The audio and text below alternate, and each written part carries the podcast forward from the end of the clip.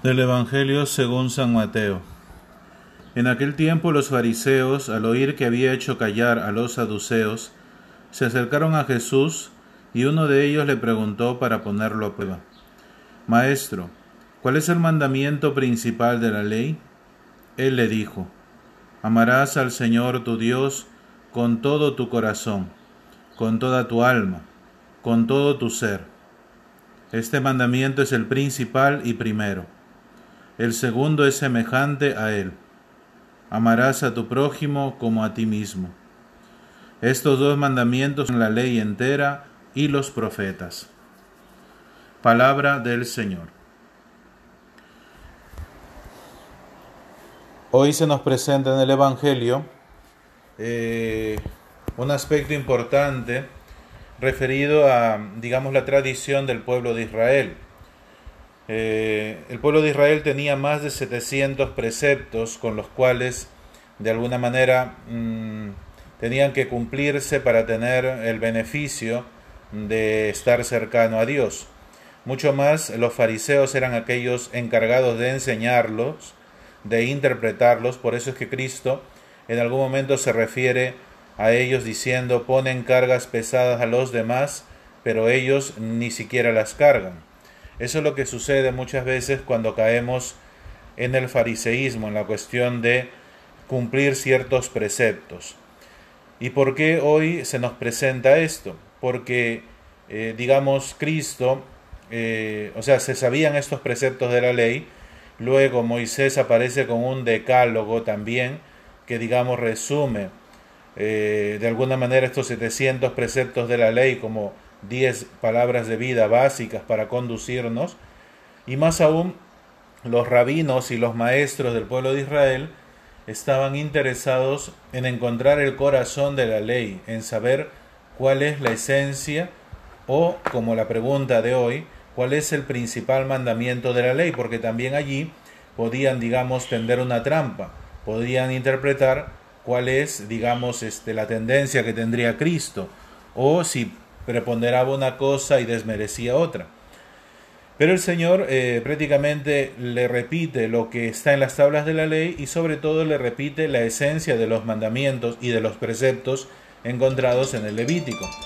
Em, esto es, eh, amarás al Señor tu Dios con todo tu corazón, con toda tu alma y con todo tu ser les presenta la oración propia del pueblo de Israel, el Shema, siempre en relación a Dios, pero también en relación a que eh, el hombre está llamado a entregar toda, toda su ser, todo su ser hombre a Dios para que Dios pueda obrar en él este hecho del amor. Porque, digamos, muchas veces he interpretado también el amarás en el sentido de que el Señor nos tiene paciencia y nos espera. Sí, eso está muy bien. También es una interpretación valedera. Más es, muy, es más importante porque, digamos, eh, podríamos decir, el Señor, conociendo al Señor, tú tendrás el amor eh, verdadero en ti y podrás cumplir este Shema como lo ha cumplido el Señor por amor. Porque el Señor no necesitaba cumplir el Shema porque ya todo su ser era Dios mismo pero lo ha cumplido ¿para qué? Para que nosotros podamos entrar confiadamente a este Semá. Eh, y esto se complementa justamente con lo que dice la segunda parte de, de este Evangelio. Nos dice, amarás al Señor, amarás a tu prójimo como a ti mismo.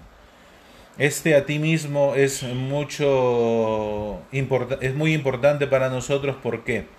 Porque está en relación a la aceptación que tenemos de nuestro ser. En la medida que nosotros nos aceptemos, eh, eh, perdón, en la medida en la que nosotros nos conozcamos y nos aceptemos, podremos aceptar el amor de Dios primero y luego podremos aceptar al prójimo, es decir, amarlo.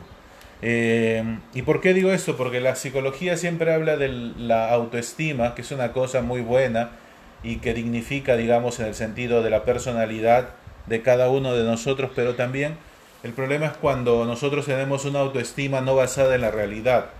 O sea, se te, como que se te quiere motivar para lograr ciertas cosas en las cuales nosotros, pues en algunas somos buenas y en otras no. Entonces, en la medida en la que reconozcamos nuestras carencias, nuestras virtudes y sobre todo que ellas determinan quiénes somos, podremos, eh, digamos,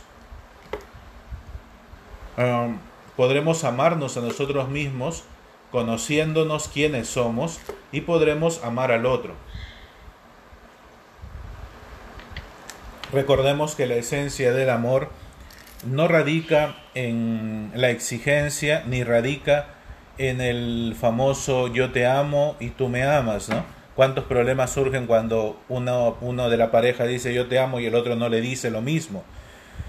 O sea, como si estuviéramos obligados a realizar esto. Y no es verdad, el amor es una eterna donación. Cristo lo ha mostrado verdaderamente en la cruz, o sea, mostrando cómo entregaba su vida para que nosotros tengamos vida. Es también la esencia del vínculo en el acto conyugal del matrimonio, ¿no? Se entran al acto conyugal para donarse el uno al otro, no para buscar su propio placer. Eh, y más aún, este amor verdadero que Dios nos muestra trasciende no solamente al próximo, como lo decía el Antiguo Testamento, que era aquel cercano a ti, de tu clan o de tu tribu, o digamos ahora sería de tu familia, sino que ahora el prójimo es todo el mundo. O sea, el cristiano se ha llamado a amar a todos, sin distinción, como el Evangelio de ayer. El Señor llama a esta boda, a esta celebración del banquete, a buenos y malos. No dice solamente a los buenos. Lo mismo, en nuestra vida no solamente personas gratas a nosotros, habrán muchas que o pensamos que nos tienen algo en contra o verdaderamente tienen algo en contra contra nosotros, ¿no? Pero igual el Señor nos llama a poderlos amar, a dar su vida, porque Dios ha dado su vida por todos, no solamente por aquellos que eran sus amigos. Entonces esta dimensión del amor es una dimensión muy profunda, porque resume, como lo dice al final del Evangelio, toda la ley entera y los profetas. Quiere decir que le da sentido a la escritura, le da sentido a la historia de salvación que Dios está haciendo con cada uno de nosotros. Por eso ansiemos verdaderamente eh, que este mandamiento principal se pueda dar en nuestra vida.